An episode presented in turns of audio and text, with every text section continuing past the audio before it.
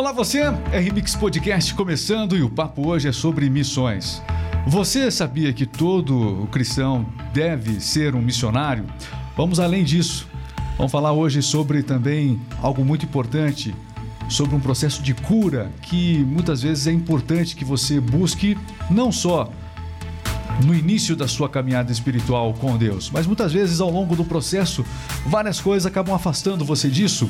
E nós vamos falar sobre a importância disso é, aqui nesse podcast de hoje. Enfim, são muitos temas. Quero agradecer demais. Tá com a gente aqui ele que mora em Portugal, né? Tá aqui em Castro hoje, é, nascido em Angola e tem um histórico missionário fantástico. Você que quer saber um pouquinho mais sobre como é a vida de um missionário?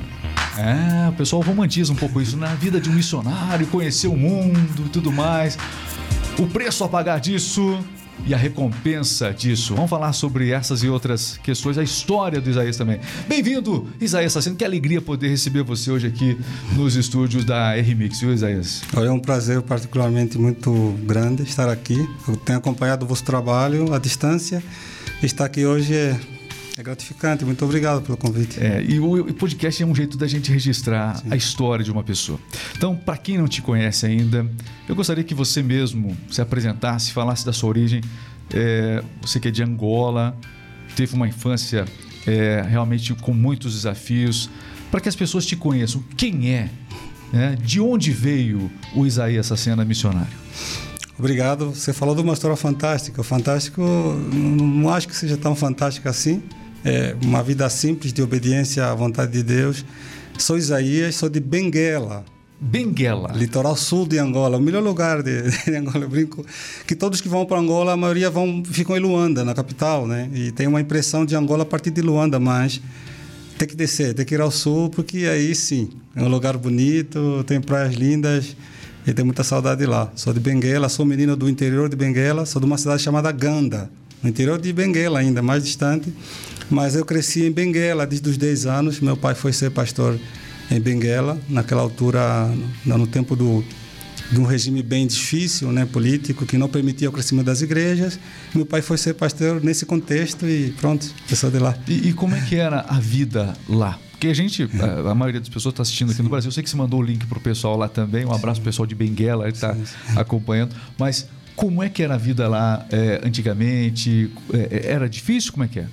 Tive uma infância, uma infância muito feliz. É, o Vitor tem um filho, agora tem 15 anos, mas o, o Vitor foi conhecer a cidade onde eu morei. O Vitor morou na cidade, esse, ele já está grandão. Esse, com, carinha aqui, com ó. 15 anos, mas aos 5 anos ele morou com a gente. A gente morou em Angola, Benguela, e o meu filho sempre me acompanhou. Mas é, é um lugar bem precário, bem difícil. É, o nome do, do meu bairro né? É, é, chama Índia, né? Um pedaço, mas é, o bairro grande chama Camaninha. É pequenas fezes na, na, na, tradução portuguesa. Pequenas fezes? Porque era um lixão. Era um, é, é o bairro foi construído em cima do lixão, né? No lugar que a arquitetura das casas não, não contemplava uma casa de banho, um banheiro, né?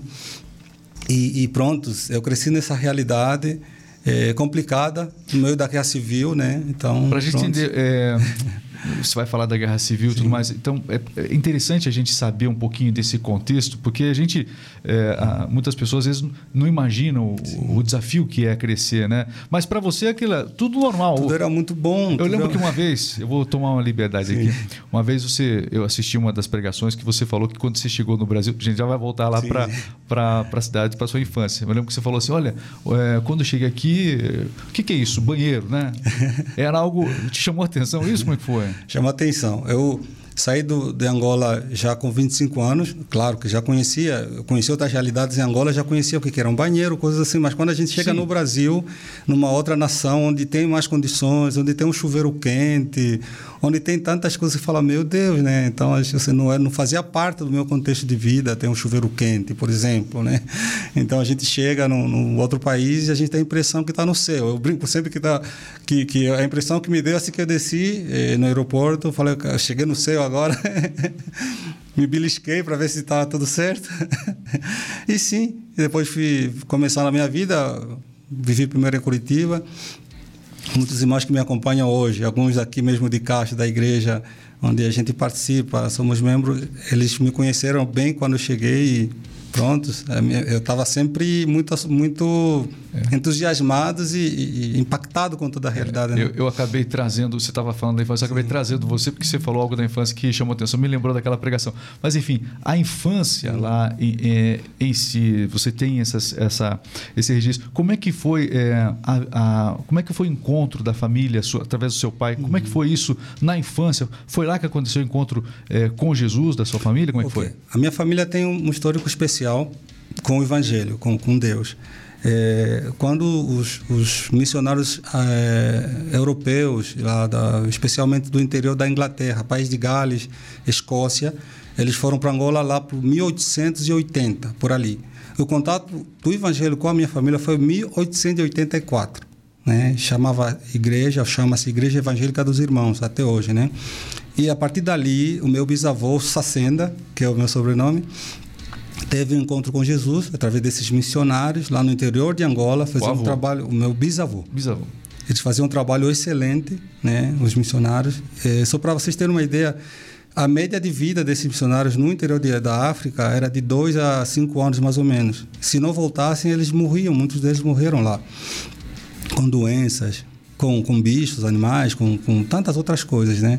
Mas eles estavam lá dando duro, né? Estavam lá com... E meu, meu bisavô teve contrato com Jesus ali, depois o meu avô, que se tornou pastor, depois o meu pai, e chegou para nós, né? É, então... então... já cresci nessa realidade é, do evangelho, desde pequeno, né? Porque é, a gente é, sabe das missões né? Sempre falou, sempre que se fala em missões aqui no. Brasil, você imagina uma missão na África, né, acontecendo. O trabalho missionário que é realizado pelo mundo todo na África, você que estava, se você se considera uma pessoa alcançada por esse trabalho missionário, então? Era, é, foi um, um, trabalho inicial. Uhum. Foi o um trabalho inicial de, de falar que existe um, um outro Deus além dos deuses que qual que era a crença lá? As crenças são. É, é, a África, na sua maioria, é animista. O animismo acredita que existe um Deus todo-poderoso, mas está tão distante da gente que a gente precisa se apegar para a realidade que a gente consegue enxergar. Então, uma árvore, se é, é vislumbrante, se é não sei o que, ela pode virar um Deus, pode significar uma, uma coisa, se o sol, é uma montanha. Então, e o animismo também, é, ele trabalha muito na questão da crença dos antepassados os ancestrais. É comum você eh, respeitar isso e ter isso como uma divindade, como respeito tal. Então, o animismo acredita que Deus existe, mas está tão distante da gente que ele não, tá, não, tá, não vai nos atender. Você pode chorar que ele não vai te ouvir, ele está muito longe. E nós sabemos que não, que nosso Deus é um Deus próximo. Né? E nós fomos aprendendo, através desses missionários que chegaram primeiro, que existe um Deus que é próximo. E agora, depois teve uma outra onda de missionários, sim, que vieram da América é, do Norte, América do Sul, sim. Principalmente o Brasil, a partir dos anos 70, principalmente dos anos 80 ali, que, que, que foi é, aquele boom missionário é, na África, né? em vários outros países. Brasil, principalmente os países de, de, expressão portuguesa, que são os palopes, né? que é Cabo Verde, Guiné-Bissau, Santo Meio Príncipe, Angola e Moçambique. Falavam português, então os brasileiros principalmente foram para esses países e através de organizações como missões como a Jocum, missões batistas e outras, começou uh, esse avivamento né, é, missionário na África. Então, escolas teológicas, né, é, sei lá, seminários e, e, e acampamentos e, e, coisas assim que começou a trazer um novo é, mover. No meio da Guerra Civil, né? No meio da Guerra Civil, pois que é. começou em 75. Fazer missões já é uma, algo desafiador. Fazer missões em meio a uma Guerra Civil. Que guerra que estava acontecendo lá? É, o que, que se viu lá? Angola, Angola se tornou se tornou independente de Portugal em 75. Mas antes disso, eh, em 61, né, depois de quase 500 anos de dominação eh, de colonialismo português, em 61, alguns generais e também alguns eh, cabeças em Angola que, que tinham expressão começaram a formar grupos para tentar negociar e tomar o poder né, que, que os portugueses, entre aspas, usurparam de como foi a colonização em todas as colônias portuguesas, né? Mais ou menos isso. Mas né? uma história meio parecida Sim, com, com, com, um outro país aí. Um país distante chamado Brasil. É, mas me lembrou alguma coisa. É, existem muitas histórias que, que, nós não conhecemos, né? No meio disso Sim. tudo e, nós nunca podemos é, demonizar um Sim, é, em detrimento do outro, mas Em 61, esses, esses, grupos se levantaram a nível nacional em Angola e começaram a instigar o poder português a lutar, a se organizar para tentar tomar o poder. E em 75, os portugueses largaram o poder na mão dos angolanos e, e, e, e os angolanos entre si, principalmente existiam três, três cabeças de lista, né, de três partidos principais, é, fizeram uma, uma eleição, né, e que ganhou um partido e que os outros não concordaram e começou a guerra civil angolana né, entre, entre a gente. Entre, entre partidária. Um grupo se não separou. Aceitou o resultado das eleições, aí virou confusão. E virou uma confusão que durou mais de três décadas, né? E teve o culminar aí em 2002 com a morte do, do, do general não vou ficar citando nomes aqui, mas um general que comandava as milícias eh, do interior de, de Angola, que hoje, graças a Deus, há um houve um reencontro, houve uma reconciliação entre esses grupos e de 91 eh, para cá, né? Angola é um regime agora democrático e, e, tenta fazer as eleições. Nós tivemos algumas semanas atrás as eleições em Angola, né? Só que o agravante é que o mesmo partido no poder, que está há 45 anos, é o mesmo que passou agora para mais cinco anos. Quer dizer, vai para meio século de, de, de, governação sobre Angola. A gente, eu não, não, estou lá há muito tempo, mas os meus irmãos que estão lá, as famílias, questionam um pouco isto, como é dirigido. Né? Então, é, cria um clima assim, de animosidade entre as pessoas. É, isso está tá mal. É, vamos orar a Deus para que isso se resolva, né? Porque é, é muito triste. De 91 para cá, é, apesar da situação ser ideal, mas Sim. era bem pior por, por conta da guerra que exatamente. encerrou lá em 91. Você, 91, eu imagino, você tem a minha idade, 91 você era um adolescente, chegando na adolescência, chegando Sim. na adolescência. É, como é que foi? É, como é que foi o seu encontro, o seu encontro com Jesus? Porque o que nós estamos falando hoje aqui é assim da sua história é, do propósito missionário que ferve no, no, seu coração. Você tem histórias lindas para contar aqui. Continue conosco até o final desse podcast. Já vai se inscrevendo aqui no canal do YouTube para você estar tá acompanhando entrevistas são especiais como esta. Mas como é que foi o seu encontro com, com Jesus? O que, que eu sei que teu avô lá, seu avô, teus missionários que chegaram, uhum. mas como é que foi a sua experiência? Aquele gatilho, né? Sim. Vou usar esse termo agora. O gatilho que realmente aquele ato da conversão, onde que se deu? Como se deu? É muito difícil para uma, uma criança que na igreja, e principalmente tendo pais como pastores, por exemplo, ou missionários, é, porque parece tudo muito natural. A gente, meio, entre aspas, fala assim, nasce na igreja, né? Em berço cristão, né? A gente nasce ali no contexto evangélico e, e, e a gente acha que já está já está com Deus, já, já, o pai é pastor, a gente já está, a gente não precisa de nada mais, a gente canta no coral, a gente faz as coisas.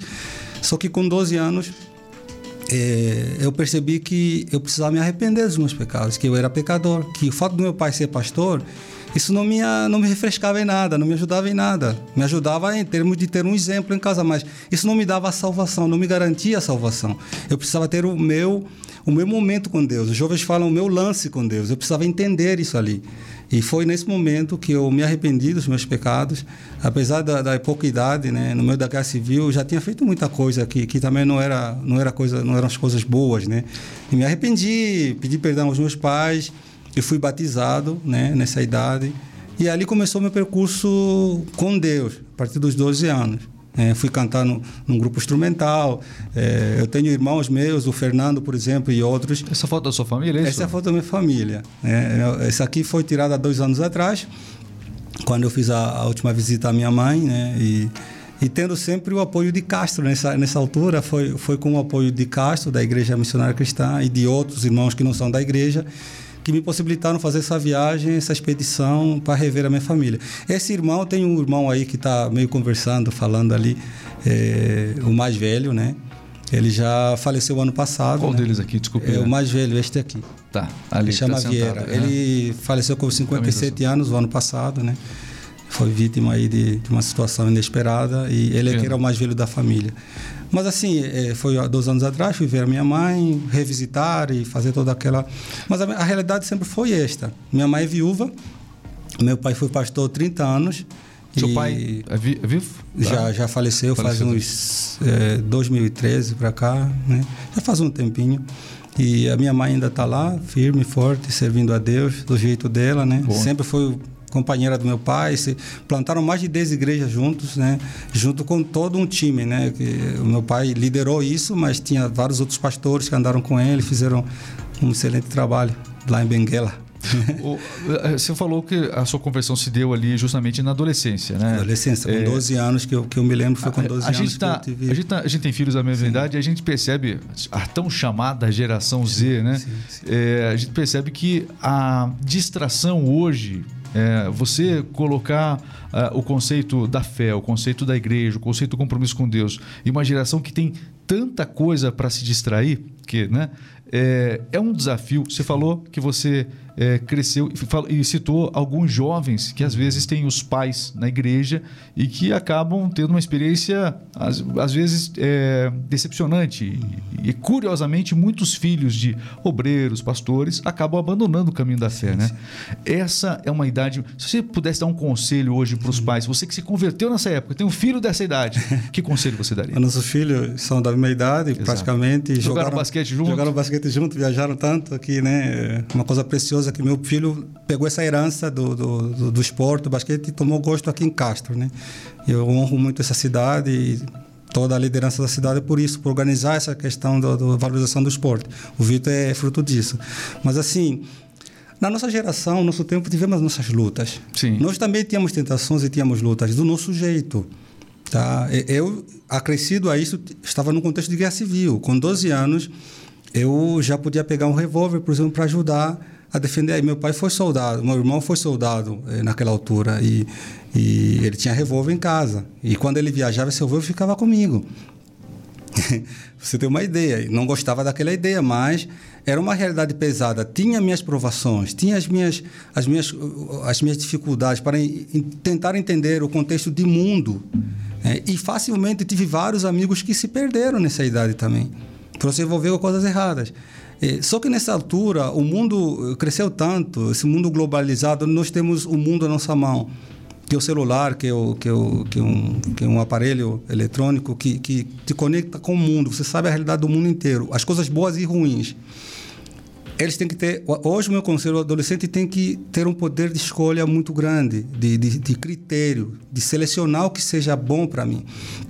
Nem tu, eu sempre brinco que nem tudo que brilha é ouro, né? Nem toda água dá para beber.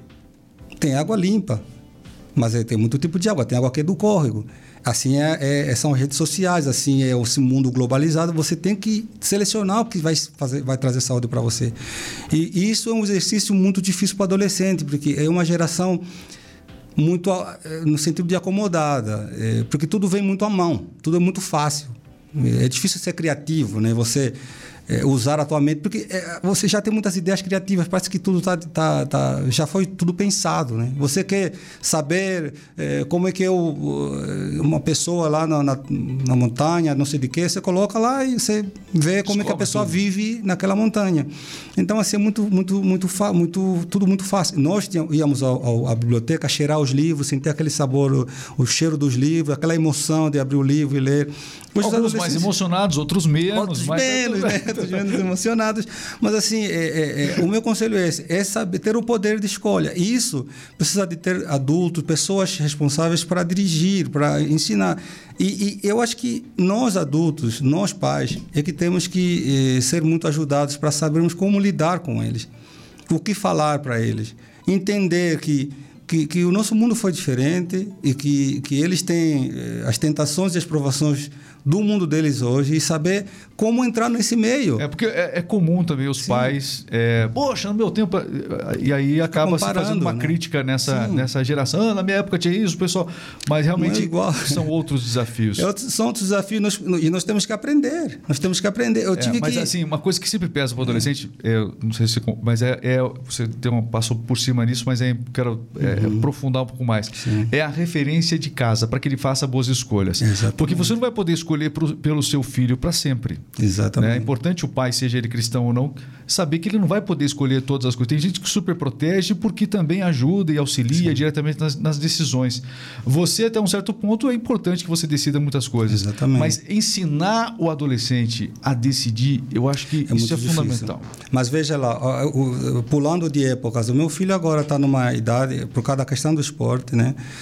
Está é, numa idade, lá em Portugal, por exemplo, com 15 anos de idade, que ele continua jogando basquete de decisão. É, o meu filho, essa semana passada, agora, segunda-feira dessa semana ainda, eu levei ele para uma cidade vizinha para morar com o clube, no clube, no novo clube onde ele vai jogar. E o Vitor, desde os oito anos, quando ele começou a jogar aqui no Caramuru, aqui em Castro, eu falo para ele, filho, vai chegar, se você quer ser atleta, vai chegar a hora que você vai morar sozinho. E os atletas começam cedo. Os esportes, você tem que colocar o filho no fogo muito cedo. Não vai esperar 20 anos para ele ir embora, eh, já é tarde. E com 15 anos, Vitor joga bem, graças a Deus.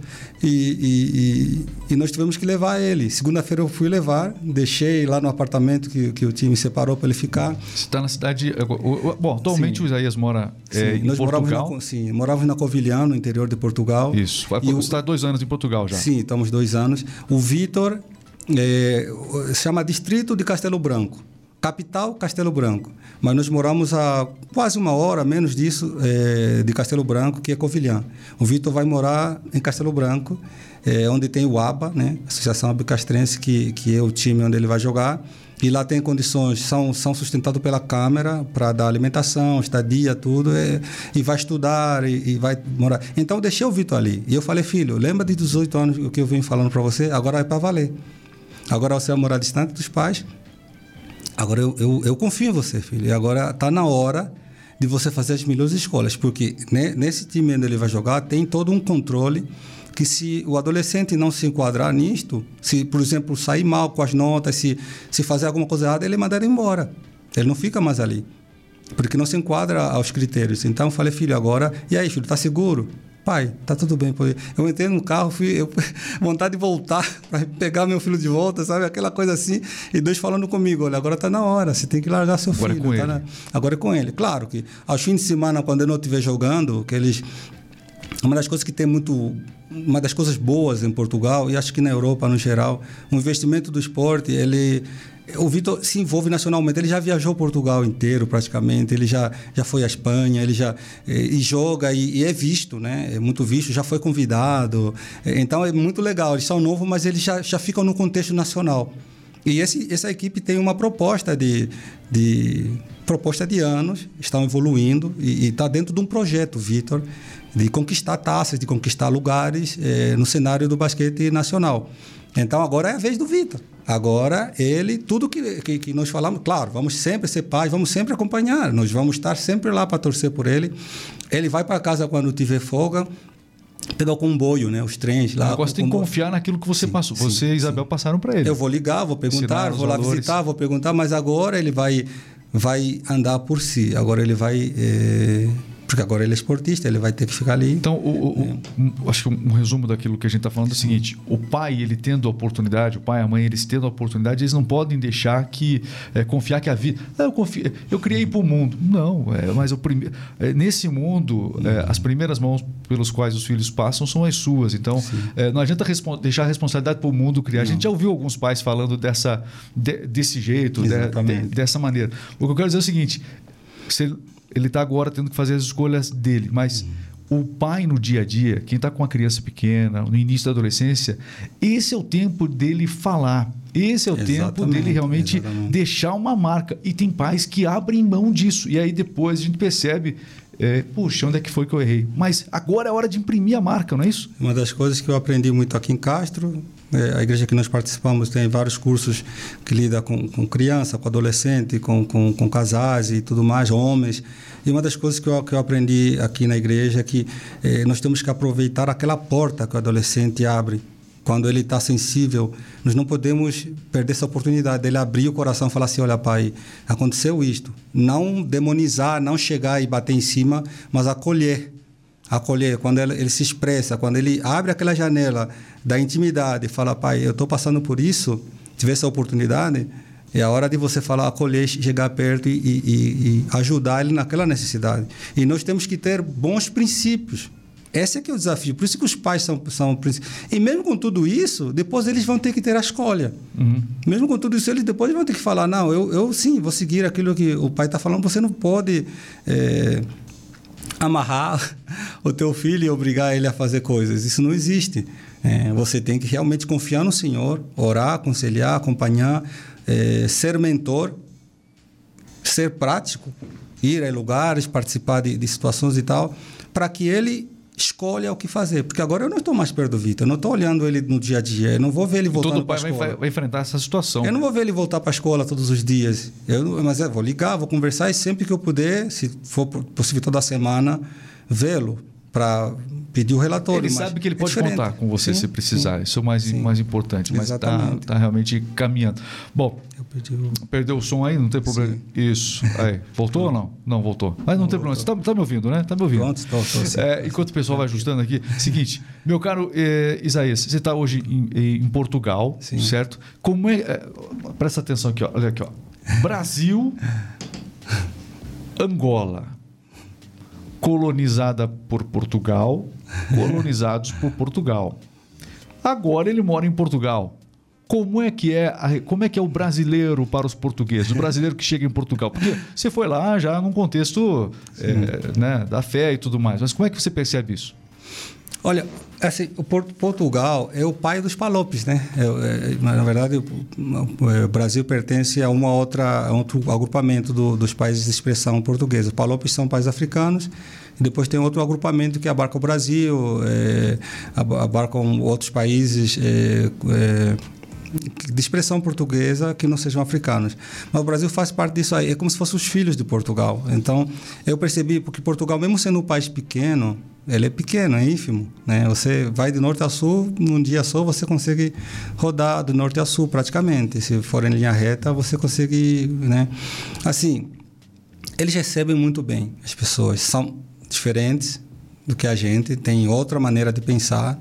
É, mas eles recebem muito bem as pessoas, inclusive tenho muitos amigos é, da, do serviço e tudo. Eles são diferentes, mas eles recebem muito bem o brasileiro. E hoje, o brasileiro, é, eu sei que a maior comunidade estrangeira no, no país português é, é, são os brasileiros, que estão vindo para contribuir com o crescimento do país, que estão trabalhando nos lugares chaves do, do, do, do país.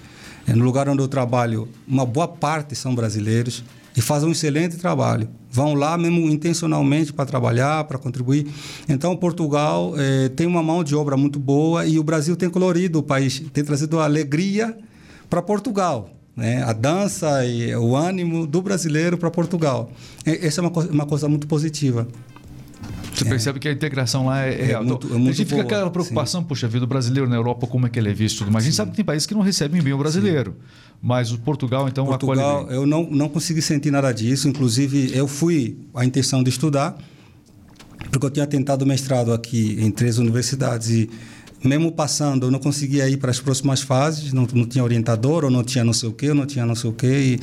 E eu cheguei a um ponto eu falei, não, então agora, já que esse, eu me encontro um momento de reconfigurar é, as minhas estratégias para os próximos desafios de missões que eu tenho como missionário, né? Depois de 20 anos, eu estou parando para para estudar, para me aprimorar profissionalmente e para os próximos desafios que Deus tem falado com a gente na área de missões. Eu tenho que ter essa paciência de parar. É, é importante. É, e, e, eu fui com essa proposta de estudar. Olha, eu passei em três universidades, numa delas eu passei em primeiro lugar. E, e, e isto me deu uma alegria tão grande de falar, puxa vida, é um, é um país que recebe muito bem, nós estudamos lá, tem melhores es, é, escolhas excelentes, a formação é excelente e, e, e pronto. E, e, a liberdade que tem, lá tem muita segurança, lá, nossos filhos... Lá você também atua na área pastoral, como é que é? Nós, nós, a nossa proposta lá foi mesmo para ir para estudar. Nós não estamos envolvidos, eh, não temos liderando, liderado igreja nenhuma lá. Uhum. Nós tivemos uma proposta para liderar uma igreja. Inclusive, eu fiquei muito balançado. Falei, ah, meu Deus, como é que eu vou fazer? Porque, pronto, é o que eu gosto de fazer. Mas tão cedo fui, fui orar com a minha esposa. A minha esposa é um pouco mais é, centrada nessas questões. Aí, acho que é que nos trouxe aqui são os estudos. Então, nós vamos estudar e também encaminhar nosso filho para que. A, a intenção né? do Isaías é daqui. Eu sei que é, sim, você vai sim. falar, vai, vai responder o óbvio, né? seguir o plano de Deus, a vontade de Deus. Mas é, o coração do homem faz planos, Sim. a resposta vem de Deus. Mesmo assim, o coração do homem faz exatamente, planos. Exatamente. Não é crime fazer planos. Não.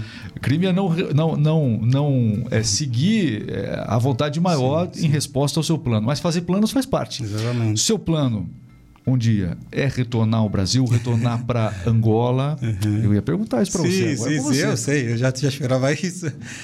Quem é missionário, mais de carreira, hoje o tema é que todos nós somos missionários, sim, em vários níveis, em várias áreas, de diversas maneiras. De diversas maneiras. Temos missionários mais de longo prazo, médio prazo e curto prazo. A nossa igreja estava na Amazônia agora foi fazer um trabalho excelente. Inclusive, a tua filha esteve Exatamente. junto, a Laís, é, foi, foi, muito impactada, fez um trabalho excelente. Estava na Amazônia. Vai, vai voltar para lá. Não vai voltar para lá. Vai, vai, São missões de curto acho vai prazo. ficar para lá, viu? Pois é. Tem um livro do Loren, Loren Cunningham, é, fundador da Jocum, que pode falar assim, o que estou ouvindo, e uma das coisas que ele fala são essas missões de curto prazo. Inclusive, ele foi chamado para fundar a Jocum porque ele foi para uma missão de curto prazo no Havaí. E lá ele teve a visão das ondas, as ondas... É, iam para pro, pro, pro, pra praia. Pra praia e, e essa zona, quando elas eh, jogavam para a praia, saíam jovens e invadiam os continentes. Foi, foi em missões de curto prazo. Ele estava aí dormindo e teve esse, essa visão e, e, e, ele fundou a Jocum, junto com toda uma equipe que está já há muitos anos ali abençoando uma das maiores organizações missionárias que nós temos no mundo. Então, as missões de curto prazo existem. Eh, e a nossa igreja aqui faz isso praticamente todo ano. A gente estava na pandemia, não deu para se mexer muito, mas todo ano tem uma equipe que sai formada para abençoar um local especificamente, com várias profissões, tudo. Então, assim, é, hoje, o meu momento são os estudos. Eu sei que Deus tem algo para nós como família é, eu tenho falado muito hoje com a configuração de missões, principalmente missões internacionais, mudou muito.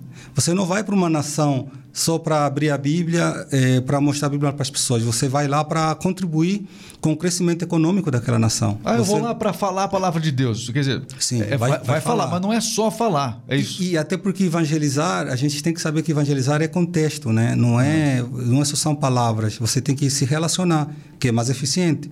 Você mostrar Cristo, é discipular as nações, ir por todo mundo, fazer discípulos todas as nações. E discipular envolve tempo, não ganhar é Jesus te ama é. e tchau. Ganhar as pessoas para si primeiro para poder é. ganhar para Jesus Cristo, te ama né? e tchau, sai correndo. Não, é fazer discípulo. E muita gente não gosta dessa parte de fazer discípulo, porque Fazer discípulos implica você mostrar a tua vida para outra pessoa. Então, é, é, eu fico imaginando, eu, o cristão ele é sempre convidado. Tem o id de Jesus que Sim. muita gente já ouviu, mas é que de repente, é, de repente nós estamos falando com cristãos aqui que sabem que poderiam fazer algo a mais Sim. e não fizeram. Exatamente. Poxa, eu poderia ser um missionário. Bom, tem várias formas de ser missionário. A gente vai falar sobre isso, né?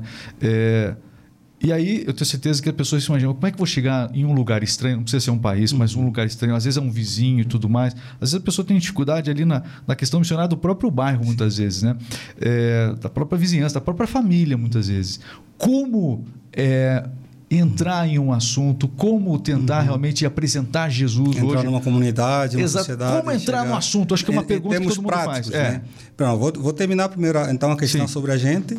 É, realmente nós estamos com o coração aberto, dispostos é, a voltar ao campo missionário a fazer a obra do Senhor, onde o Senhor nos enviar. Uhum. É, não temos essa questão. Eu gosto muito do Brasil. Eu porque... achei que você não ia responder isso. Pois, mas não, eu, eu amo, eu, não, fui, fui, fui dando voltas, né? eu amo o Brasil porque, é, pronto, o nosso povo é muito caloroso, é diferente. E, e o que me recebeu há 20 anos atrás, quando eu cheguei aqui. Então, eu tenho essas lembranças e tenho esse carinho pelo Brasil. Se o senhor quiser que eu volte para cá, eu volto. Com alegria, então. Com alegria no coração, fazendo a obra do Senhor. O seu plano é esse? Sim. É, Agora vamos hoje, ver. Hoje o seu plano é esse, é isso? Hoje meu plano está disponível para Deus, para que Ele Sim. me envie no lugar. Por exemplo, se, uma das, das experiências que eu tive muito impactante em Angola, que eu quero é, imprimir e também reviver, eu, eu era professor numa universidade, era pastor de uma igreja e era missionário numa comunidade.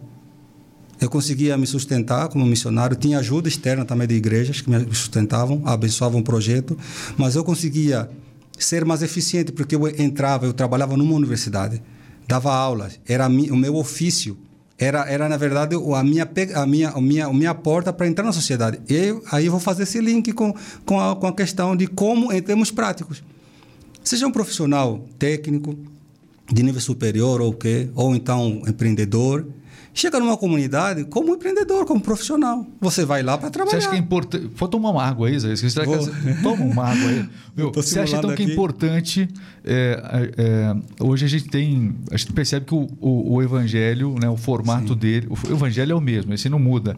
Mas a configuração de como ele vai se estendendo, ela vai mudar. A igreja, né? A igreja do passado era uma, a igreja ela vai, vai passando por processo de transformação. A palavra não muda, Sim. mas a igreja ela se transforma né, a, a, ao longo do tempo.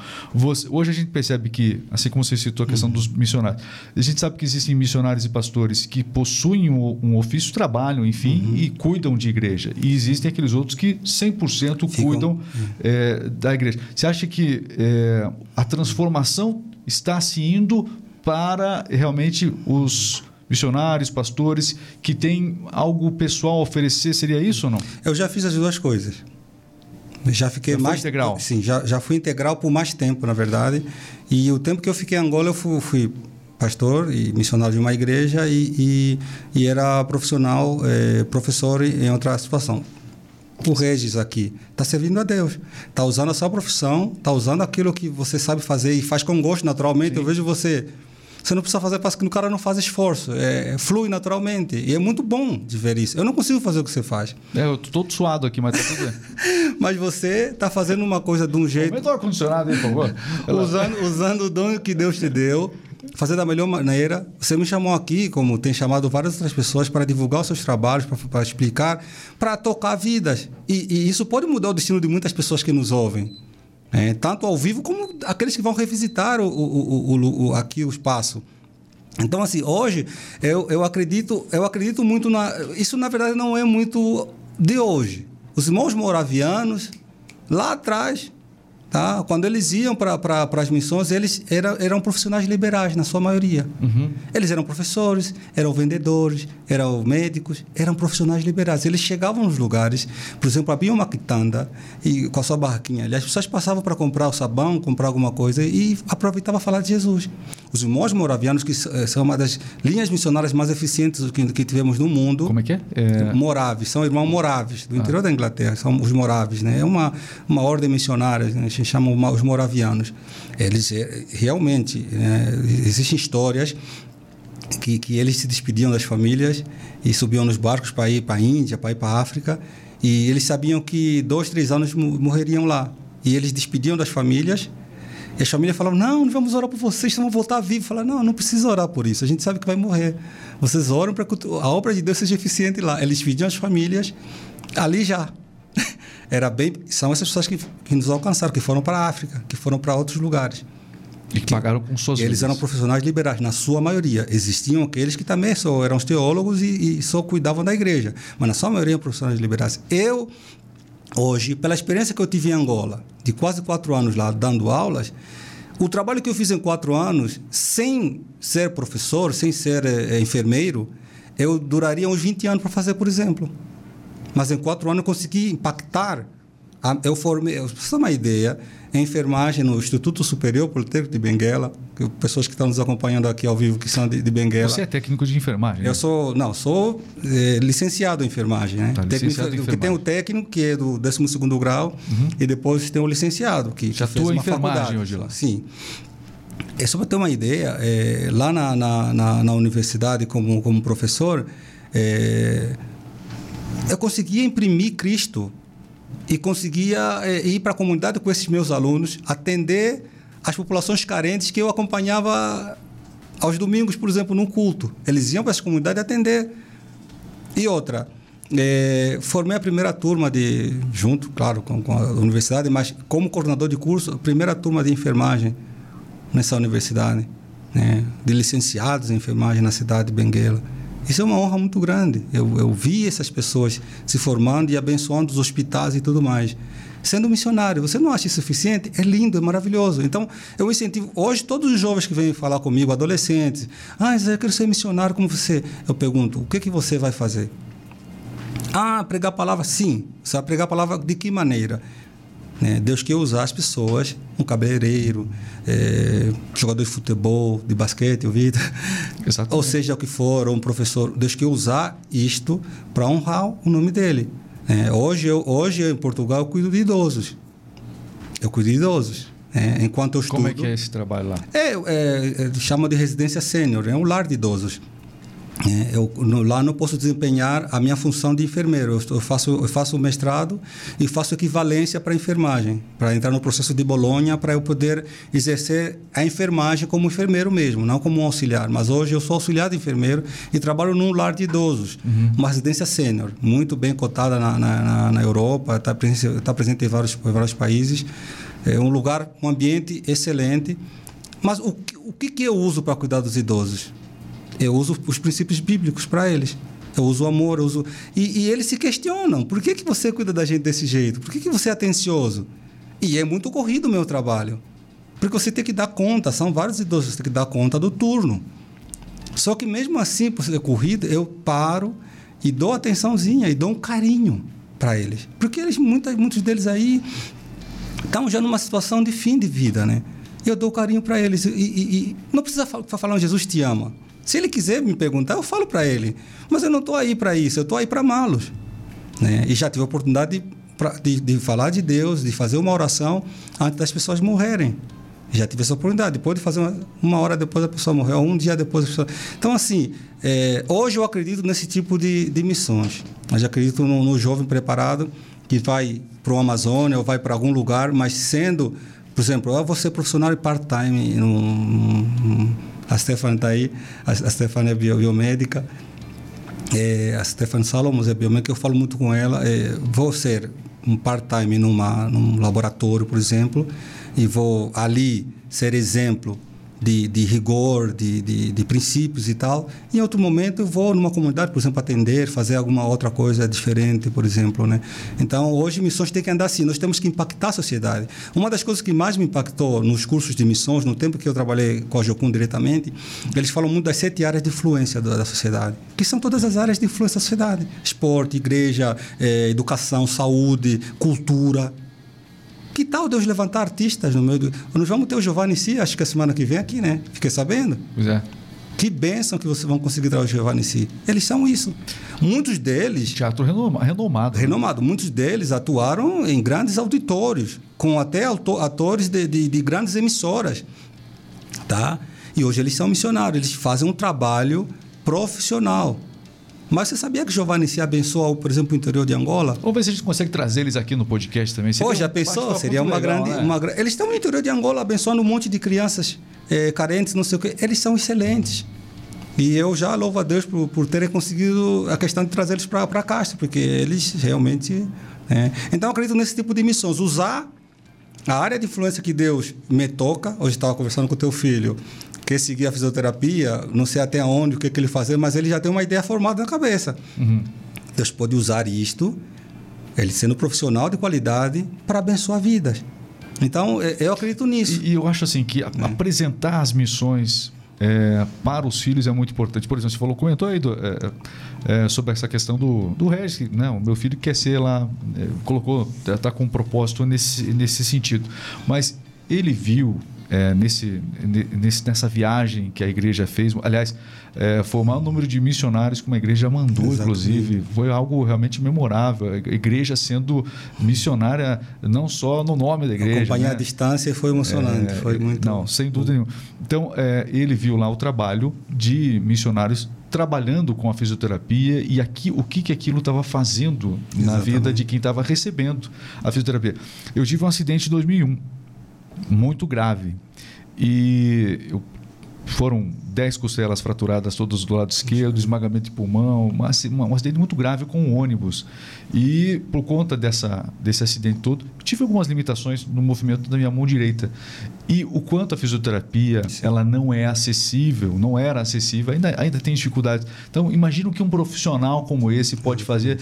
A gente está falando de a gente que está aqui numa área urbana, né? Uhum. Mas nas áreas mais isoladas, quando chega alguém, não só o fisioterapeuta, mas que chega alguém com um ofício, como Sim. você comentou, a transformação que você pode levar para as pessoas, o, o, o Cristo que você pode apresentar para as pessoas através do seu ofício, isso Exatamente. é algo fantástico. É maravilhoso.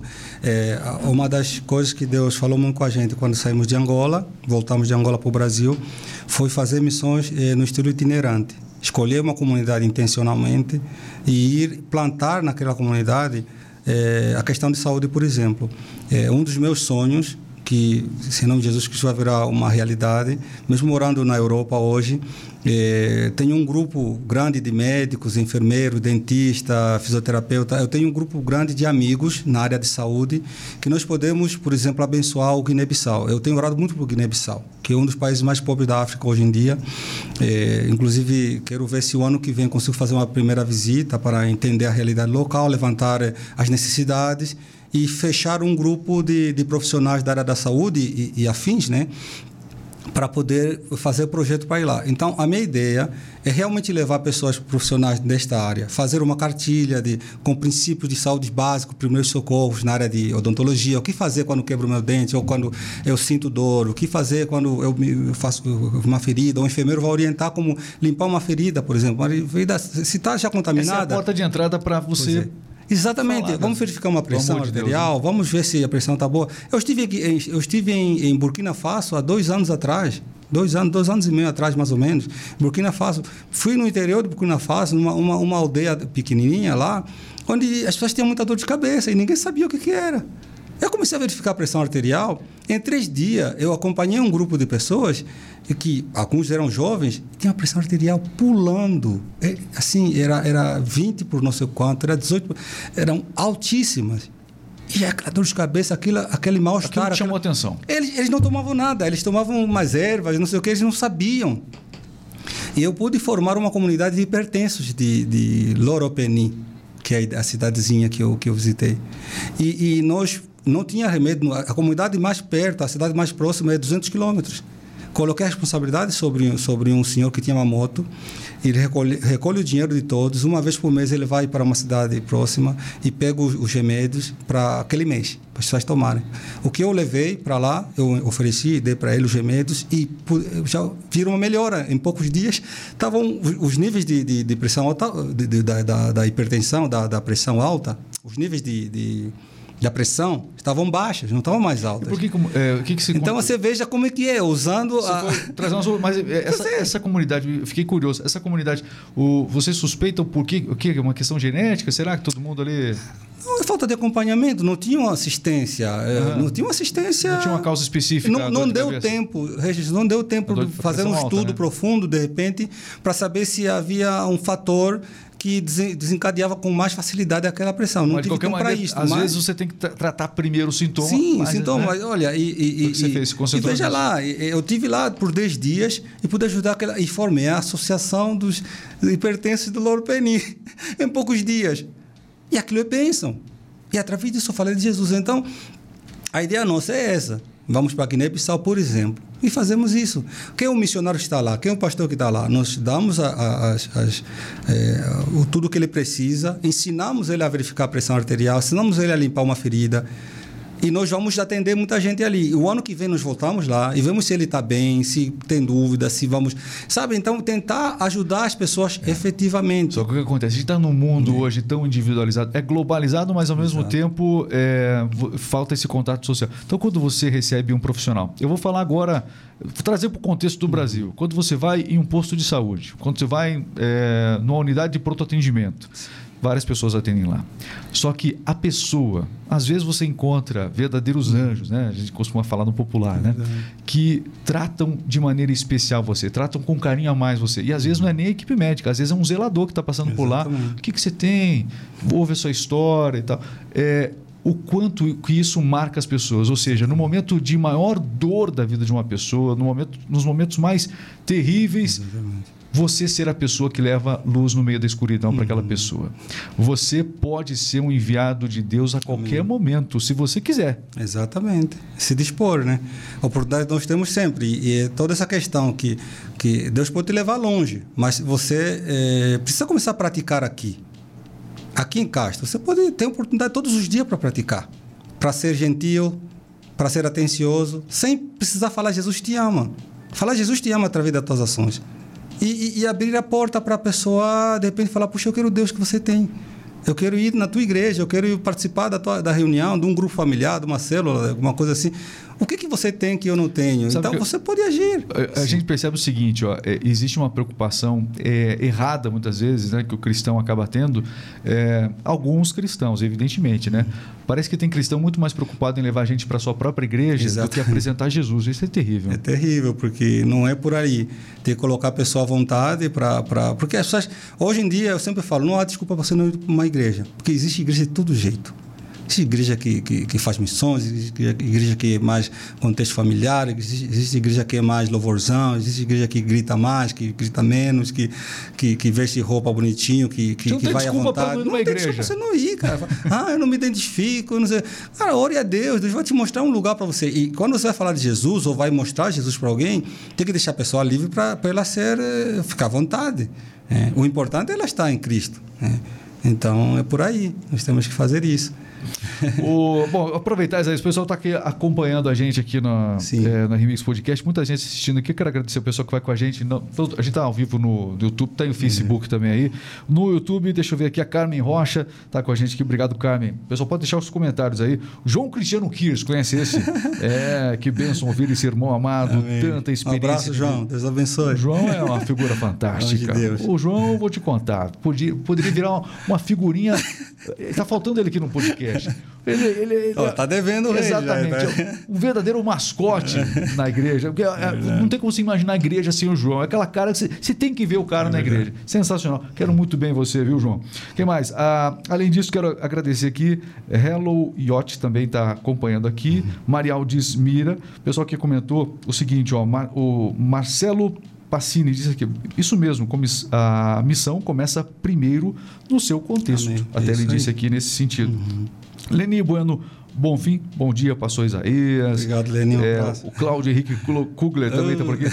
Quem é o ilustre de hoje? Veio do exterior. C, o, C, CHK. É, direto de Portugal. Alô, Claudião, aquele abraço. Randall Rodrigues também, um grande abraço. Valeu Sim. demais, Randall. É, Tiago é, tá com a gente também aqui. Um grande abraço para ele. O Marquinhos Silva. É, deixa eu ver quem mais. Cristina Habers também está acompanhando aqui. Um beijo, Cristina. O Luiz Henrique, grande abraço, Luiz Henrique, é, também está compartilhando aqui o nosso, nosso episódio e de hoje. E a Isabel lá em Portugal. Uhul, pura tá benção. Tá, a esposa, né? Lá em Portugal, tá acompanhando. Pô, o pessoal vai acompanhando aqui e é muito legal a gente falar sobre missões. Mas é, a gente falou, a gente pulou um pouco aqui, né? A gente falou da, da sua É muita coisa para falar, é muita coisa. Não, dá, não cabe. Não. É complicado. Mas enfim, é, a gente falou sobre esse processo agora de transformação pelo qual está passando é, a questão missionária Sim. em si. É, o que, que você. A gente está agora num, num, momento também aqui uhum. é, no Brasil de transformações. Você falou quando chegou no Brasil, Sim. você ficou. Tô, tô no paraíso. Uhum. E o brasileiro ele fala tão mal do Brasil. Queria que você falasse um pouquinho para essas pessoas que reclamam tanto do Brasil, independente de qual seja o governo. Nós né? tivemos vários governos sim, sim, aí. Mas é. O Brasil é um paraíso. Foi isso que você falou quando chegou aqui. Ó, oh, pessoal, vamos parar de reclamar. Não, mas assim, é... você precisa ir fora, sair fora do contexto brasileiro, para você ver o teu país na janela, é, estar no parte de fora, olhar para a gente e falar, puxa vida, meu país é uma bênção, né?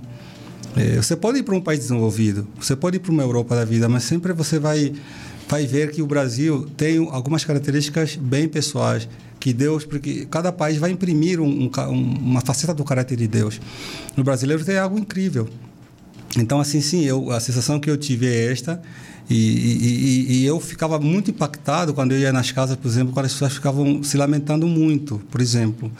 É, com uma mesa farta e falasse, ah, eu estou passando necessidade, pastor. Eu estou, ore por mim. Tava aquela mesa, tinha arroz, feijão, tinha carne, tinha queijo, tinha não sei o quê, tinha Coca-Cola e não sei o quê.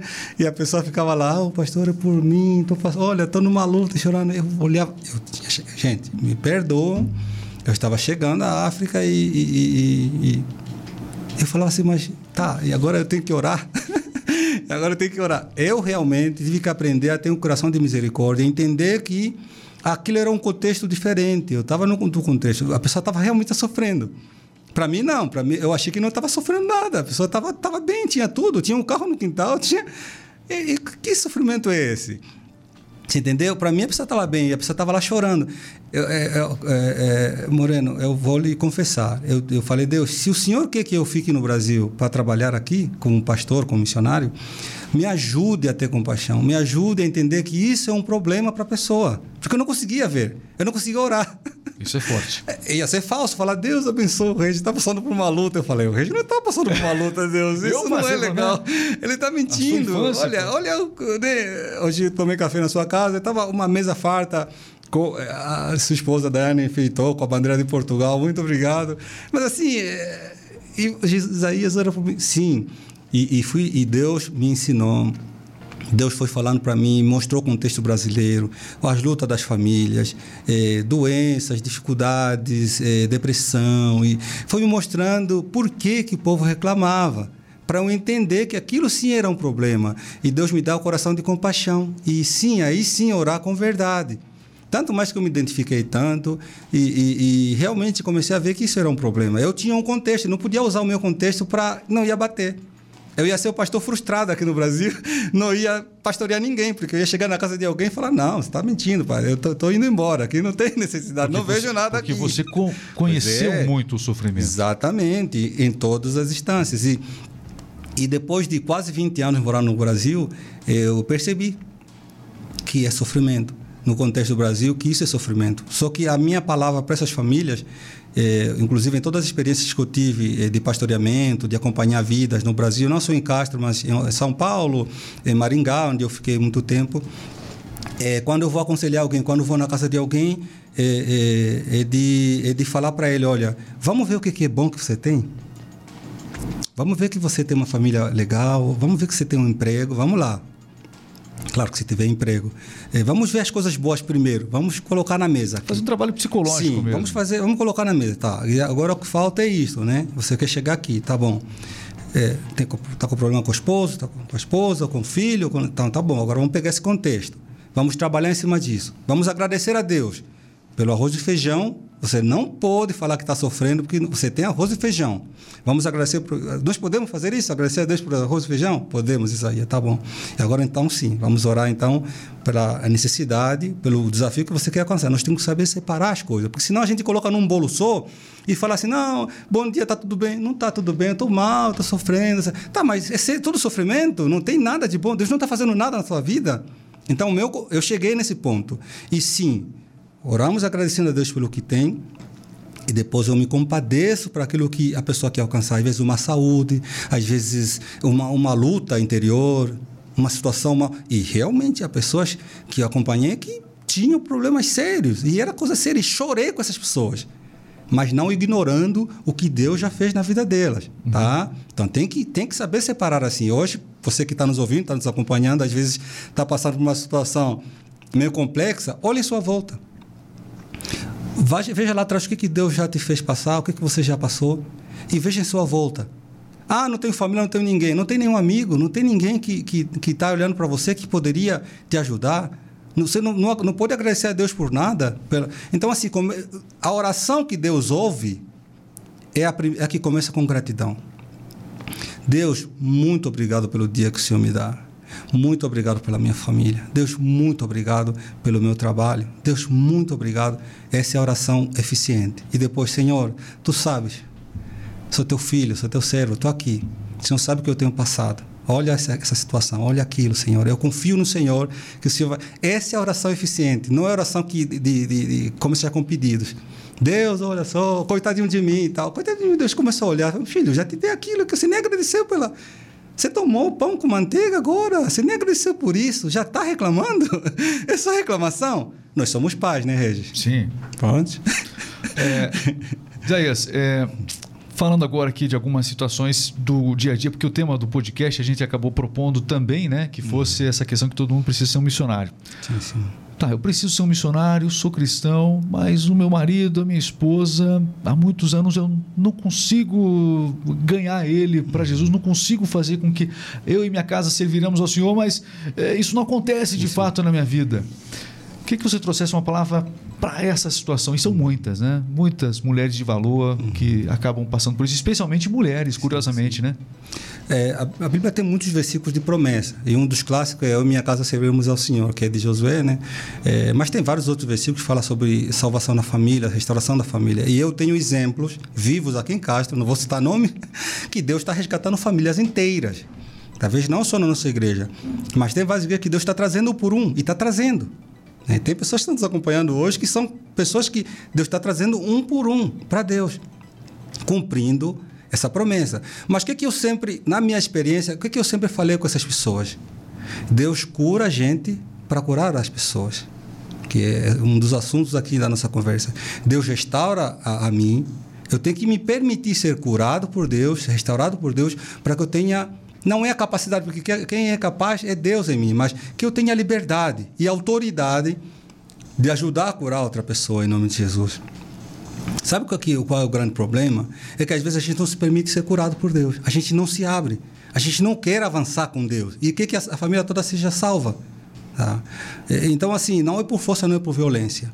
É, na Bíblia eu gosto muito de, de Lucas, né? A Lucas é, é um é, um, é, é, o que eu, assim, o apóstolo que eu que eu sigo muito e eu leio muito por ser da área da saúde, né? Ele usa expressões médicas muito com muita propriedade, homem muito culto, né?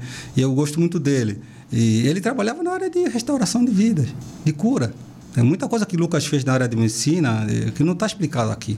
Mas Lucas é essa pessoa que trabalhava na, na área restaurando pessoas. Acompanhou o ministério de Paulo, era um médico particular, ele fazia tantas outras coisas, que, que inclusive o meu chamado é ligado muito com isto. É, quando Deus me chamou em 99, tinha terminado o curso técnico de enfermagem em Benguela, né, no Instituto Médio de Benguela, né, é, é, Instituto Médio de Saúde, é, IMS, de Benguela. E terminei o curso e Deus me chamou, fui a Jocum em janeiro de 2000 fazer o curso de missões. E o que Deus falou para mim é que eh, eu ia ser, eh, ia restaurar, ia eh, curar pessoas no campo da alma e do, do corpo. É, é, nas duas instâncias, as coisas andam juntas. Então não adianta você investir só na cura do corpo. Eu vejo tanta gente correndo atrás de médico, de psicólogo, não sei o quê. É, mais de médico na área física, né? É, porque não é, não é páreo, a coisa não, não é junta, né? Porque tem uma disparidade. Pessoas curam, procuram muito a, a cura da, do corpo, do corpo, do corpo, e ficam anos, anos, anos tentando investir numa cura do corpo, tomando remédios fortes, quando que o problema está na alma, na psique. Podia ser tratado essa instância também. Hoje o Ministério da Saúde já entende isso e libera psicólogos nas unidades de saúde. Porque entendeu que não adianta, a gente está gastando dinheiro, está fazendo tanta coisa, as pessoas não se curam. Doenças psicossomáticas e tal. Então vamos chamar psicólogo para entrar no, no, no, Eu não sei como que está hoje aqui no Brasil, mas já tem psicólogo, psicólogos no, no, SUS, né? Trabalhando e, e fazendo o seu. Talvez não como nós gostaríamos, mas já tem. Né? Trabalhando e tentando é, ser como coadjuvante ou tentando ser eh, aí perto para tentar acompanhar os processos de cura das pessoas. Então, eu acredito nisso. Acredito que Deus nos chama para é, nos restaurar. Você que nos ouve essa manhã, Deus chama você para abençoar várias outras pessoas, mas você tem que se deixar ser curado. Tem que abrir o coração para ser curado. Qual é o ponto que Deus precisa tocar? É, para que as pessoas vejam em você uma mudança. É. Então é isso que tem que acontecer, porque às vezes nós estamos lá na família e nós estamos brigando com, com o marido, ou com, com a esposa, ou com o filho e tal, queremos que mude, e, e, e, mas a gente tem coisas. E eu, eu, eu, quando morei aqui em Castro, eu bati muito em cima de hábitos, de costumes, de coisas do dia a dia. Você é um mau exemplo em casa. Vai na casa de banho, você nem. Você deixa a casa de banho mais suja do que estava. Você vai na cozinha. Casa não... de banho é o banheiro. É o banheiro. É o banheiro. Desculpa, ele, agora as ele pessoas portuguesas. Casa de banho. Casa de banho em Portugal, no banheiro. Olha, a gente estava tomando um café lá em casa. Eu posso ir, ir na casa, casa de, de banho? banho? Eu falei para ele. O cara quer tomar um banho aí. Nós temos casa de banho aqui. Pronto, então, é, assim, é, é, eu vejo assim muito que, que a gente fica se esforçando está lá na cozinha, é, tem tempo, por que, que você não pode auxiliar a tua mulher a lavar a, a, a, louça? É tão humilhante assim? É tão difícil você fazer alguma coisa assim? Ah, não tenho tempo, eu sou, sou um profissional, eu tenho muita ocupação, mas você não pode fazer uma coisa, não pode levar um lixo. O teu filho está vendo isso, a tua mulher está vendo isso. E aí depois vai, vem chega lá bonitinho, você precisa ir para a igreja, você precisa ir para Deus. Eu não quero ir para Deus. Eu não quero ir para Deus porque você não tem coragem de lavar uma louça, não consegue me ajudar, você não pode jogar um lixo, você não pode. Então, assim, uma pessoa curada e restaurada por Deus, ela assume esse contexto de vida. É no dia a dia que Deus é manifesto. Não é no gogó, no, no, falar muito. Ah, o cara fala bonito, estudou teologia, fala muito bonito, usa termos difíceis, até hebraico o cara fala e tal. Mas em casa é um fiasco, ele não consegue fazer as coisas mais simples. Eu não acredito, falo veementemente, não acredito, eu, Isaías, isso é uma coisa minha, particular. Eu não acredito em cristianismo que não muda o seu contexto do dia a dia. Eu não acredito nisso ali. Tá? É, Para mim é uma furada você dizer que é cristão, mas é cristão na igreja. Eu não acredito.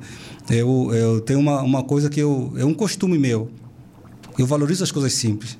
Se um dia Deus me colocar como presidente de uma nação, eu não quero parar de lavar uma louça ou deixar limpo um banheiro para o próximo que usar. Eu falo banheiro próximo que usar porque é uma filosofia de vida que eu levo. Estou é, numa rodoviária, eu vou usar o banheiro. Eu encontro, geralmente, escolho o mais sujo. Vou lá, eu sou assim. Vou lá, escolho o mais sujo, limpo, uso e depois deixo limpo. É uma coisa que eu faço há muitos anos. Porque eu acho que a pessoa, quando chegar, ela fala: hum, eu vou usar essa aqui, tá limpa. Alguém fez isso. Ela não me viu, mas isso, isso espiritualmente, isso transmite algo, faz muito bem é um pequeno exemplo que eu uso aqui. Agora, se um cristão não tem coragem de fazer isso, você entra no banheiro e deixa mais sujo do que estava, só porque você quer ir embora se despachar, porque ninguém me viu. Ninguém me viu, então eu vou embora. O próximo limpa. Próximo lava essa louça ali, vou deixar aí, ninguém me viu. Se perguntar, vou dizer que não fui eu que tomei esse café e tal, vou deixar ali. Alguém vai lavar isso, alguém vai lavar. Você não pode ser alguém escravo de ninguém. Você não pode fazer isso. Não tem nem 30 segundos para lavar um copo. Eu acredito em crescimento interligado. Eh, você pode salvar a tua família é, através de atitudes pequenas. Não espere um anjo pousar na tua casa que vai salvar teu marido ou teu filho. Não espere isso. Pode levar anos. Mas se você agir com humildade e, e levando a peito essas atitudes do dia a dia, você. Jesus lavou os pés, Jesus foi tomar um cafezinho com Marta e Maria, assim, essas coisas simples do dia a dia da vida. Jesus serviu as pessoas, distribuindo pães e peixe. Ele serviu as pessoas. É, então, assim, e nós vezes não, não temos coragem, queremos ser servidos, queremos Nessa, ser os chefes. Né? Nessas pequenas é, questões domésticas, então, é, é possível também agir eu com acredito, perfil missionário. Sim, eu, perfil missionário. Eu acredito que você pode ser o que for. Eu citei o presidente... O perfil missionário começa lavando a louça. Lavando a louça. Eu sempre, as pessoas brincam comigo, mas é, é, é são coisas simples. Você quer ir para a África, para o interior da Índia, sei lá. Começa lavando a louça. E não consegue lavar a louça, não consegue arrumar é. a cama, esqueça. Esqueça, é, esse, esse, tipo de missões não vai funcionar. Você vai ser um, um missionário defeituoso. Nós temos missionário defeituoso no campo missionário. Pessoas que não, não arrumavam a sua cama e não lavavam a louça. Estou brincando, estou usando essas expressões porque não faziam a tarefa de casa. Então, no campo missionário, são um fiasco. Porque eles te, falam muito bonito, fazer teatro, fazer coisas assim, não sei o quê, mas são um fiasco no dia a dia, na prática. É uma coisa que eu falo muito para meu filho. Meu filho tem 15 anos, está morando numa cidade diferente e vai jogar. Então, eu falo muito com meu filho. Vitor, agora chegou a tua vez.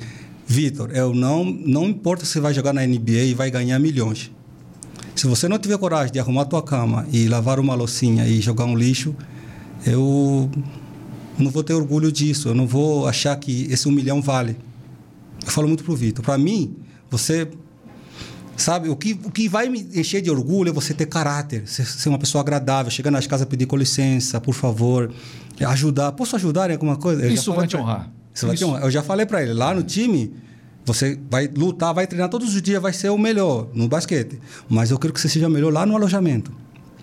Tem uma senhora chamada Eugênia que trabalha lá, é, cozinha, faz a comida deles. E, e eu falei, honra-se a dona Eugênia. Fala assim, Eugênia, precisa de alguma ajuda aqui? vai lá, leva o lixo para ela, faça coisa assim. Eu falo para meu filho, isso é importante, isso vai ser notado. O seu técnico, as pessoas que estão em volta vão notar. E além de você ser é, um bom exemplo, isso vai transmitir Jesus. Então, eu acredito em, nisto, nisto. E eu faço isso no meu serviço. Muitos me perguntam por que, que eu faço isso. Porque é, tem que ser assim um cristão. Eu, quando passo, quando estou andando nos, nos corredores, eu vejo lixo no chão, que muitas, muitos passaram, eu vou lá e recolho. Às vezes a gente fala isso como sendo uma cultura de um país. Ah, porque no, no país tal existe a cultura, o pessoal é, joga no. A gente acha que é cultura de país, mas na verdade é a cultura de quem é de Cristo também. Quem é cristão. Eu nasci, eu nasci em Angola e cresci num lugar chamado Camaninga. Até Pequenas por, Fezes. Até, pois, é. Tinha muito lixo lá. O nome, né? Sim. E, e, e cresci num contexto totalmente sanitário precário. Eu podia usar isso e falar que eu não posso ser uma pessoa higiênica. Não. É, eu estou falando aqui Essa porque eu tenho orgulho é. disso. Não independe se eu vou ser mestre, doutor dos não sei o quê. Isso para mim não é nada. Isso para mim não é nada, realmente. Eu tô, vou terminar no mestrado mês que vem, se Deus quiser. Vou entregar a minha dissertação agora dia 10 de outubro. Mas para mim isso não é nada se eu não, não fizer o básico. É, é, é isso para mim é muito claro na minha vida. É muito claro. Eu preferia nem, nem estudar, nem fazer nada disso se eu não tivesse o um mínimo de atitude cristã. Então, é isto. Para mim é isto. Ó, muitos comentários chegando aqui. É, o Messias Messias Angola. Sim, é o Messias, está lá em Curitiba. Messias Angola. Como é que é? Messias Angola está em Curitiba? Eu não entendi. Ele, ele é, foi missionário em Angola muitos ah, anos. Ah, e agora está em Curitiba. Ele esteve aqui na igreja. Eu não sou missionário Messias sustentado Angola. pela igreja. Tá sim. aí, ó. Messias. O, o Evangelho integral é todo e não só a teoria. Não basta é, só pregar, porém o principal é fazer as coisas práticas e simples da vida. Reforçando, ou seja, isso Sim. que você falou, a gente percebeu que realmente é, chamou a atenção aqui no, no podcast. Vai virar um corte do podcast. o Messias, só, só para ter um, abrir uma aspa, o Messias eu, eu lembro anda comigo de 2003 é um cara fantástico, um cara humilde. É, eu, eu, é um cara assim que eu, é um irmão, é um irmão que conhece a minha vida. Mas, Mas ele vier, quando ele veio aqui, vou, não tinha o, o estúdio. Agora vai, vamos trazer ele aqui na Eu vou para casa dele. Eu, eu nem falei para você, mas eu tô indo aí em casa, tá bom? Tô aqui em Castro. ele nem sabe. Eu tô indo na sua casa na terça, Preparar tá bom? Me espere lá. Vai esquentando né, o, o, café ali. O, o, podcast é uma oportunidade interessante também, porque o que acontece? Você vê, essa, é uma passagem rápida por aqui, sim, mas sim. não dá para visitar todo mundo, a gente sabe que é, é limitação é. de tempo, mas é uma forma que nós estamos hoje, a hora de almoço, uma forma de Exatamente. você visitar muita Exatamente. gente aqui. Exatamente. Porque quem é, tem muita gente que aprecia os seus ensinamentos. Amém. Tem muita gente que você despertou a questão missionária. Eu sou é, uma prova disso através, especialmente da, da minha filha, que realmente ela estava é, cansada desse conceito de igreja. Você sabe disso. A gente, uhum. né, você fez um trabalho muito importante, deixou uma semente muito importante.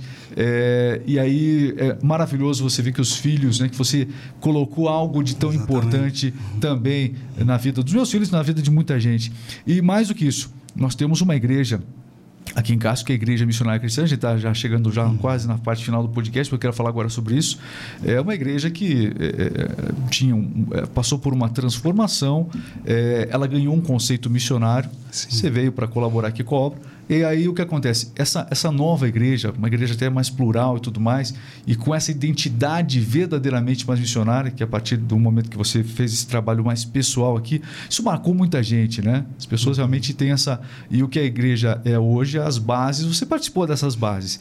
Elas seguem firmes Amém. E eu acho que você lá de Portugal, com as redes sociais hoje, você percebe que a, a, é, as sementes lançadas, você está vendo a coisa se frutificar. Eu acho que para um missionário não tem algo mais gratificante, de se ver. Estou errado?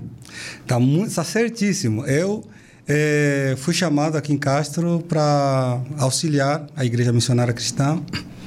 E eu fui muito mais auxiliado. Eu saí daqui. Que é a antiga comunidade sim, de família cristã, para quem é de Castro. Eu saí daqui, assim. É, eu tenho muitos amigos aqui em Castro. Eu tenho uma família aqui em Castro. É uma cidade que eu nunca vou parar de vir. É, tenho gratidão por essa cidade, não só pelos irmãos da igreja, porque eu era atendido por outras igrejas também. Tem muitos irmãos de outras igrejas que me abençoavam. Tenho pessoas que não são nem de igreja, que amam a gente, que acompanham nosso trabalho. E então eu sou muito. É, sinto esse amor tão grande aqui. Então, eu vim para abençoar, mas eu fui muito mais abençoado. Na verdade, eu fui muito abençoado aqui, fui curado aqui. Tá? Então, assim, o que. Eu, Tivemos, estamos com uma equipe excelente, a igreja do missionário já tem uma equipe excelente de trabalho. Tá? Às vezes a gente fica ali, mas eh, se você pegar aí, tem uma equipe de todas as áreas é, que trabalha, faz um trabalho brilhante. E, e, e, assim, nós estamos aí sim, demos o nosso contributo. Fiquei cinco anos aqui. A proposta que, que a igreja nos deu para desenvolver, nós desenvolvemos. Foi uma época, né? tivemos que fazer um trabalho de, de, de, de, bastidores, de casa em casa, um trabalho que, que, que era específico para aquela época. É, as pessoas me perguntam, Isaías, você quer voltar? Se um dia Deus me permitir voltar, vai ser em outro momento, talvez fazendo outras coisas. Tudo é questão de época. E hoje a igreja está numa fase tão linda. Eu assisto os vídeos, eu acompanho. Quando uh, não, não, estou a trabalhar, estou ao vivo, é, eu, eu acompanho os cultos. E eu já, muita, já não reconheço muita gente ali. Isso é maravilhoso. Chegou muita gente. É maravilhoso. Eu assisti o batismo semana passada, eu muita vi pessoas lá. Falei, uau, eu, eu fiquei maravilhado. E algumas pessoas que eu conheço que se batizaram eu fiquei maravilhado. Isso é uma igreja orgânica. A igreja tem que crescer, é né? isso, é maravilhoso. E eu fiz meu papel naqueles cinco anos, Deus me usou, e agora eu estou partindo para outras coisas, mas a igreja está viva. Isso, contando com homens e mulheres excelentes fazendo a obra do Senhor. É isso que tem que ser.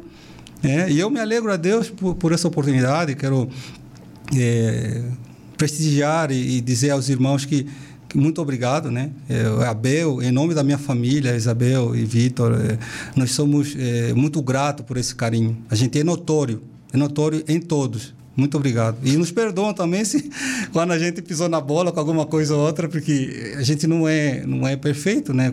Perfeito é o Senhor, nós imitamos a Ele, seguimos a Ele, mas é, nesse percurso também muita coisa a gente teve que aprender, né? É. deixa eu mandar um abraço aqui para o pastor Ricardo, que está à frente sim, da igreja, sim, também o Arley, que é o, o missionário que acabou Arley, assumindo, e veio da Jocum, né? E acabou assumindo ali essa sua função também. Um grande abraço para o Arley, para o pastor Ricardo, né? Que são dedicados. Missionário também. Felipe, no, na, Felipe, na Esperança. Isso, e toda a equipe. O Elcias. Então... Elcias Felipe. Elcias, e toda a equipe de. de é, né, Elcias, para de vacalhar. O, o, o, o, núcleo duro da, da igreja, o conselho que, que faz um trabalho excelente, né? O, quem mandou um abraço para você aqui, está aqui nos comentários, Edson Freire, está oh. aqui aqui, ó. Olha, Cota. Cota? Cota é irmão mais velho. Eu chamo ele de Cota, é irmão mais velho. Porque ah, isso quer é... dizer, com K, né? Cota. Sim. Cota, é muito bom ouvir aquilo que Deus fez em sua vida. Tá aí, ó. É. O Tiago tá dizendo aqui, glória a Deus pela sua vida, né? Valeu demais. Um abraço, Tiagão. Valeu, valeu mesmo. Marli Correia. Isaías e família são bênçãos de Deus. Olha, Obrigado, esse momento final aqui, a gente, a gente fala das coisas um pouco mais, trazendo já para o contexto mais de igreja, porque é uma igreja que é, é, você jamais vai deixar de fazer sim, parte. Sim, sim. Por mais que você queira um dia deixar de fazer parte, isso não vai acontecer. Você não vai conseguir deixar, deixar de fazer parte dessa. Amém. Que as pessoas te abraçaram aqui e amam você verdadeiramente. Né? E você fez com que uh, participou do processo de cura de muita gente na igreja. Hum. É, parece que você vê esse mundo realmente para auxiliar na cura das pessoas. Fisicamente, já é a tua profissão, Amém. mas espiritualmente. Amém. Qual é a missão de Isaías? Curar. Curar em nome de Jesus. Eu sou um doente também, que precisa ser curado, que vive um constante tratamento em todas as áreas. Deus tem tido misericórdia de mim, da minha esposa, do meu filho. Somos também Sim. tão pecadores como todo mundo, somos tão vulneráveis como todo mundo. Mas eu, é, mas eu, é, é muito uma... legal se sentir um Sim, mas, mas Deus, é uma né? coisa que eu levo Usado. no meu ministério inteiro o tempo todo. É. Quanto mais você se mostrar como um santarrão, Santarrão é o santo do o cara que é vice-Jesus. Né? Uhum. Quanto mais você se mostrar como Santarrão, menos pessoas você vai cativar e menos pessoas você vai conseguir alcançar. O discipulado não funciona quando você se mostra como mais é santo que outra pessoa. Você chega para discipular alguém, você se mostra o pomposo, o espiritual zãozão, a Bíblia brinca que é o espiritual uau uau, que late muito, pouco faz. Aquele cachorro que late mais, mas não morde, né? Então, quanto mais você ser pomposo e... e vou, vou discipular alguém, ô Moreno, veja como que eu sou. Eu sou o cara Você chega aqui arrotando santidade. Santidade. Aí não dá, né? Moreno, eu fiz teologia, eu sou não sei o quê, eu conheço o hebraico, então agora eu vou te ensinar. Cara, acabou o discipulado, tchau. Você já não, não vai mais... Acabou. Agora, você chega para o Moreno, Moreno, cara essa luta que você está passando, eu passei lá atrás, eu estou passando por outras, mas sabe o que, que eu tenho? Um Jesus que me auxilia, que me ajuda, que me cura. E o que ele faz na minha vida, ele vai fazer na tua. Vamos andar junto? Podemos andar junto? Somos dois doentes, vamos andar um junto? Porque já dizia um certo sábio, né? O que, que é, o que que é, é, é a salvação? O que, que é isto? Né? É um faminto dizendo para outro faminto que encontrou o pão. É um faminto dizendo para o faminto que encontrou o pão. Encontrou o pão, olha, encontrei o pão. Somos, somos todos famintos. Uns ajudando os outros, uns mostrando onde tem o pão. Olha, eu peguei o pão naquele lugar, vai naquela igreja, onde eu peguei o pão. É isso, nós somos todos famintos. E eu me coloco nessa situação, não aceito algo diferente, não sou especial em nada, sou pior que, em muitas coisas. Eu, eu, sempre brinco que, que o Isaías é Isaías por causa da Isabel, né? Minha, minha, é. minha esposa fica sempre aqui nas minhas costas me, oh, então, me ajudando. Tá aqui, ela tá aqui em algum lugar. Tá aqui mandando mensagens e tudo.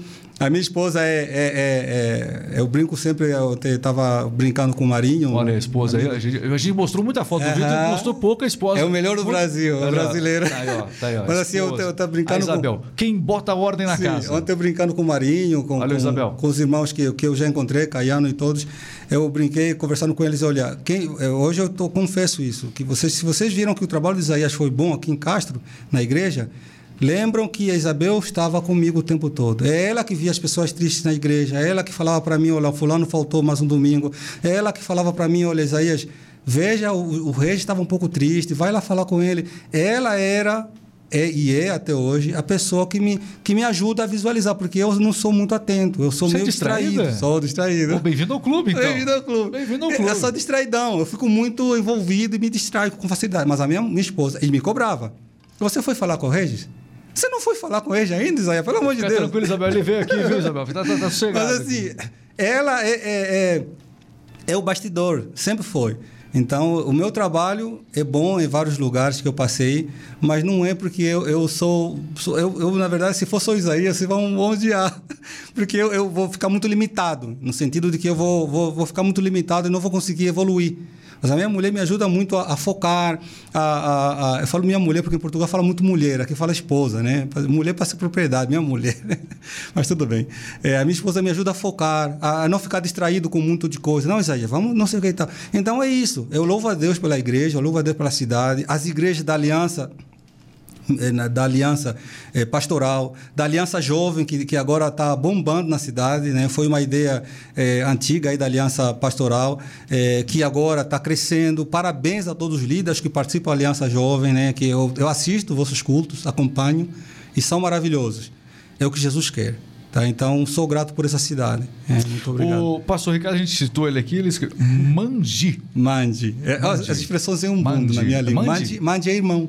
Mande, é, é, irmão. Deus continue te abençoando, disse Amém. ele. Obrigado, pastor. Aliás, eu vou. Tô, tô, eu estou indo lá até com eles daqui a pouco. É, exatamente. Eu vou contar aqui algo que você falou muito, é, algo muito importante sobre se colocar de maneira igual. Às vezes a pessoa ela, ela é, precisa constantemente, é, depende da autoridade. Às vezes um pastor. Claro que é maravilhoso a gente ter um pastor para organizar tudo, né? um sim, missionário para ter o suporte espiritual se a gente precisar. Mas eu lembro que estava num café lá em casa hum. com o pastor Ricardo. A gente falou, a gente gente veio, vinha de um conceito tal, né? Eu não vou entrar em detalhes aqui, mas aí ele começou que não, não tem nada diferente entre nós dois, não, meu irmão. Você não precisa de mim para isso, não. Vai lá, faz, tal.